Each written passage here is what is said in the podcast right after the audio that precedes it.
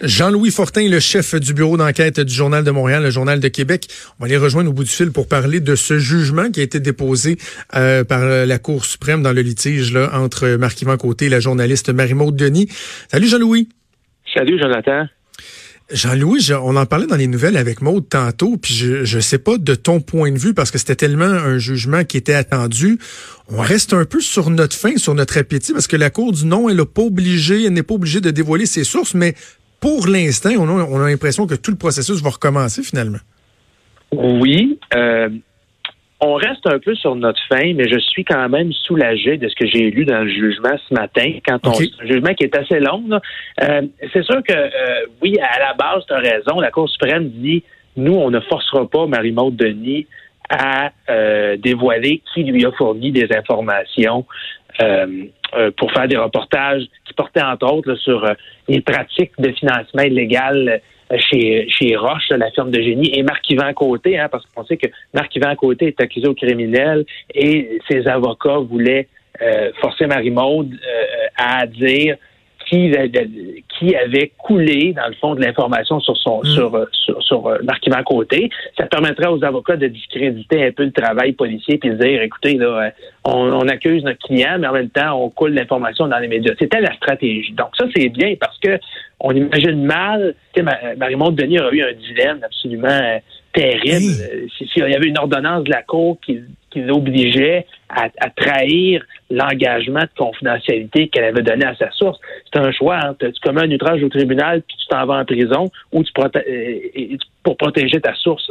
Je pense que personne n'aurait voulu être dans cette situation-là. Donc ça, c'est bien.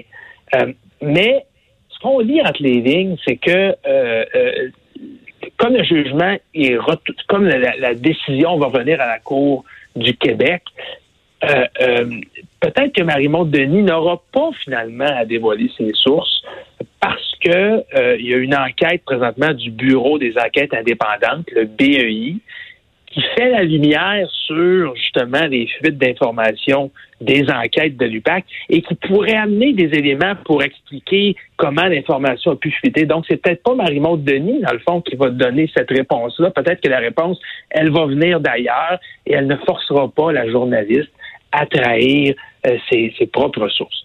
Mais moi, ce qui veut dire que, ce qui veut dire qu'il faut attendre les, résultats de l'enquête du BEI, que là, selon ce qui sortira de là, la Cour du Québec pourra dire, ben écoutez, dans vos demandes, euh, Monsieur Côté, on n'a pas besoin d'exiger à la journaliste ses sources parce qu'on a assez d'informations pour comprendre ce qui s'est passé. Donc, là, faut attendre l'enquête du BEI. Lorsque l'enquête du BEI, BEI sera terminée, la Cour du Québec, elle devra se repencher sur la question à la lumière de ce qui aurait été soumis, c'est ça? C'est ça. Puis présentement, il y a une douzaine d'enquêteurs au BEI qui travaillent d'arrache-pied, nous dit-on, pour, pour finir leur, enquête le plus vite possible, mais c'est quand même pas une question de jour. C'est des, processus qui prennent euh, des semaines, voire des mois. pour rencontrer des témoins. C'est pas facile.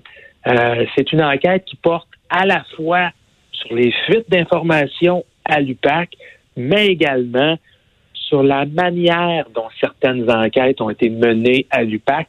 Et là, on pense, entre autres, euh, à la fameuse arrestation de, de Guy Ouellet, dans le député, dans le cadre du projet A. Euh, il y a des allégations à l'effet que euh, l'arrestation de M. Ouellet et l'enquête sur les sources à l'UPAC, ça avait été les, certains membres de la direction de l'UPAC auraient pu agir en cowboy, c'est-à-dire euh, euh, prendre des libertés avec les, les, les, les arrestes, des, actes politiques qu'ils auraient commis, inventer des motifs, fabriquer de la preuve, euh, supposition de personnes. Ce sont des allégations présentement, il faut faire bien attention. Il n'y a mhm. personne qui est accusé, mais il semble qu'il y aurait des policiers qui auraient agi en cowboy là-dedans. Donc, c'est un mandat double que le BEI a.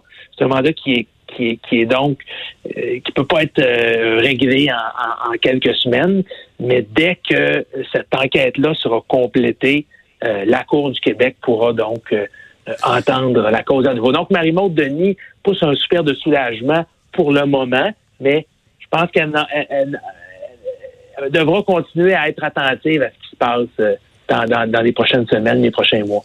Jean-Louis, ça veut dire que dans le cas du, procès Normando euh, et des autres co-accusés, euh, il n'y a toujours rien de réglé. C'est qu'on ne pourra pas procéder tant que cette question-là sera réglée encore. Ben effectivement. Puis Nathalie Normando et Marc-Yvan Côté ont été arrêtés au printemps 2016.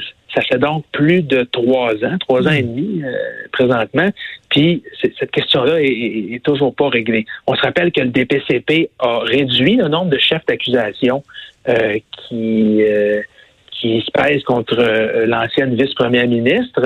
en retirant notamment cinq des huit chefs, mais ça reste des accusations criminelles là, très graves qui méritent d'être tranchées sur le fond. Mais en attendant, euh, c'est sûr que elle, sa réputation, elle, ne peut, pas rétablir sa réputation si elle est innocente.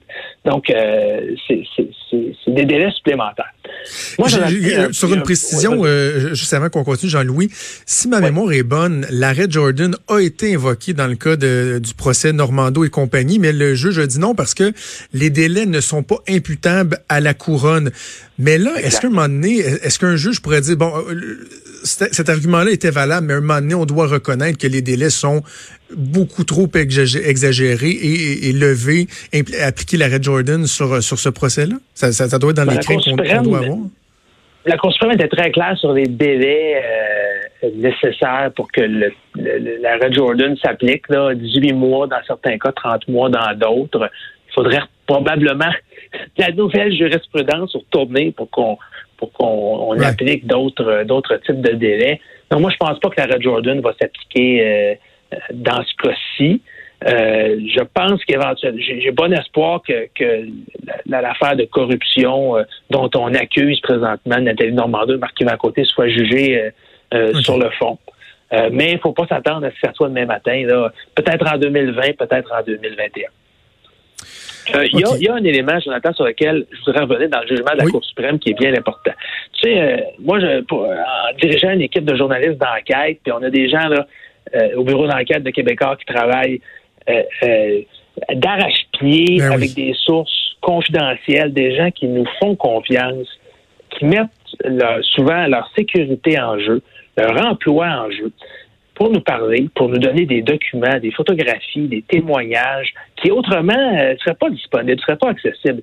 Et en lisant le jugement de la Cour suprême, même si la Cour suprême ne se prononce pas sur le fond, même si l'affaire n'est pas close complètement, puis il est possible euh, que Marie-Maude Denis ait éventuellement à dévoiler ses sources, la Cour suprême a quand même consacré plusieurs paragraphes dans son jugement ce matin pour réitérer l'importance de la protection des sources ah journalistiques. Ah et j'en parlais avec le, chef du contentieux euh, euh, de, de, de, Québécois il y a quelques minutes, qui me disait à chaque fois que la Cour suprême répète ces enseignements-là, c'est bon pour les journalistes d'enquête parce que ça nous donne des moyens de nous défendre quand des gens veulent nous forcer à dévoiler nos sources.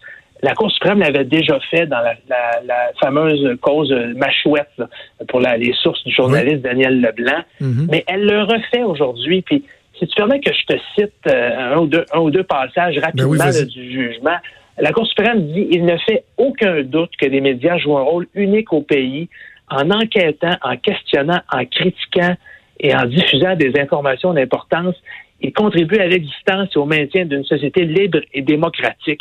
Donc ça, c'est, ça vient souligner le hmm. rôle des journalistes, mais plus encore, euh, la Cour nous dit, sans les lanceurs d'alerte et autres sources anonymes, il serait bien difficile pour les journalistes de s'acquitter de leur importante mission. Euh, et bon nombre de controverses importantes ont été mises à jour uniquement grâce à des sources qui ont accepté de parler uniquement sous la promesse de confidentialité.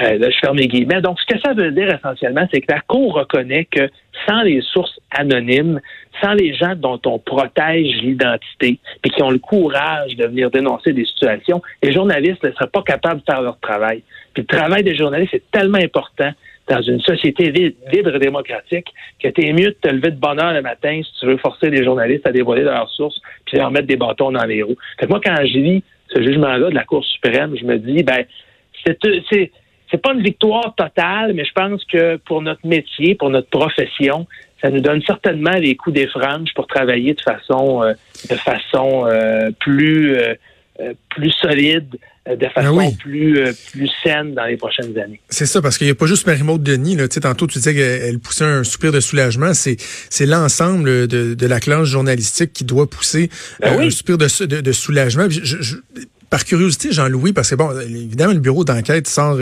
sort des scoops euh, tels une mitraillette, là. On, voit votre travail, mais il reste que ce qui s'est passé, ce, ce litige-là, est-ce est que les journalistes l'ont senti? Est-ce qu'il y a des sources qui sont plus frileuses? Est-ce que est-ce que c'est utile justement de, de, rassurer publiquement les gens puis dire, regardez, là, si vous aviez des craintes, en tout cas jusqu'à preuve du contraire, la Cour suprême réitère l'importance de la confidentialité des sources journalistiques?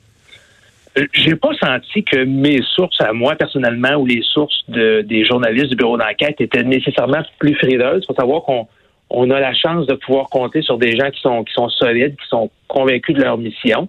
Mais, mais moi, je pense que si la Cour suprême avait envoyé un message aujourd'hui du genre euh, les sources euh, confidentielles, dans le fond, c'est pas bien important, puis les journalistes peuvent s'en passer, ça aurait pu décourager bien des gens de nous parler. Euh, je le répète, là, on fait vraiment tout ce qu'on peut faire dans les limites de la légalité pour les protéger, ces gens-là. Mhm. Euh, on, peut communiquer avec des courriels encryptés, on fait des rencontres dans des lieux euh, où personne ne peut savoir qu'on est là. On fait attention à nos déplacements, à qui pourrait nous suivre. On, utilise des applications euh, spécialisées. Alors, on fait vraiment tout ce qui est possible pour les protéger. Alors, ces gens-là peuvent avoir, confiance. Quand on a un jugement du plus haut tribunal au pays qui reconnaît ça, qui le répète, euh, je pense que ça peut, ça peut rassurer euh, tout le monde. C'est drôle, je t'écoute raconter votre travail, puis je me dis, ça doit être tripant pareil.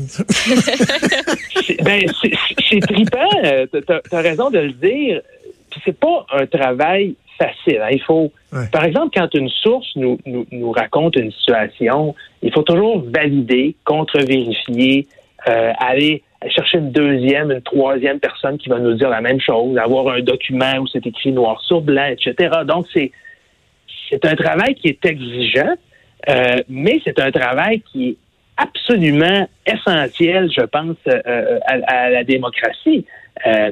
Quand, par exemple, là, je, un des exemples les plus récents, euh, euh, moi, moi je, cette semaine, ce matin, dans le Journal de Montréal, on, apprenait que le maire de Terrebonne, Jean-Marc ben oui. il était pas content qu'on ait dévoilé les, images, euh, les photos, les vidéos de son voyage sur le bras d'un entrepreneur. le ben gars était maire. Le gars était maire d'une des plus importantes villes au Québec, donnait des contrats publics de dizaines de millions de dollars à un entrepreneur mais il allait se prélasser puis faire le party sur le bateau de cet entrepreneur-là. C'est hmm. hautement d'intérêt public de montrer aux payeurs de taxes, aux contribuables, ce que leur mère est en train de faire avec l'entrepreneur à, qui ils donnent leur argent.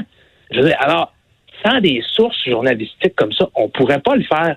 Les gens qui vont aller voter euh, euh, euh, aux élections fédérales dans quelques semaines veulent savoir que, par exemple, euh, euh, Justin Trudeau euh, a, pris des photos où, c'est peinturé de visage depuis plusieurs années. Libre à vous de savoir si ça, va influencer votre vote ou pas, mais il faut que des, photographies comme ça puissent sortir. Il faut que des documents policiers comme on en a dévoilés dans le cadre, par exemple, des enquêtes de l'UPAC au cours des dernières années sortent. Euh, il fallait que la population sache que euh, Jean Charest et que son collecteur de fonds, Marc Bibot, euh, faisaient l'objet de soupçons de, financement illégal. C'est nous qui avons dévoilé ça. Donc, on rend l'information disponible quand c'est de l'information d'intérêt public. Il ne s'agit pas ici de, voyeurisme ou de trucs anecdotiques. Il faut que ça concerne l'argent des contribuables, il faut que ça concerne hmm. les décisions qui sont prises pour la gestion des affaires de l'État.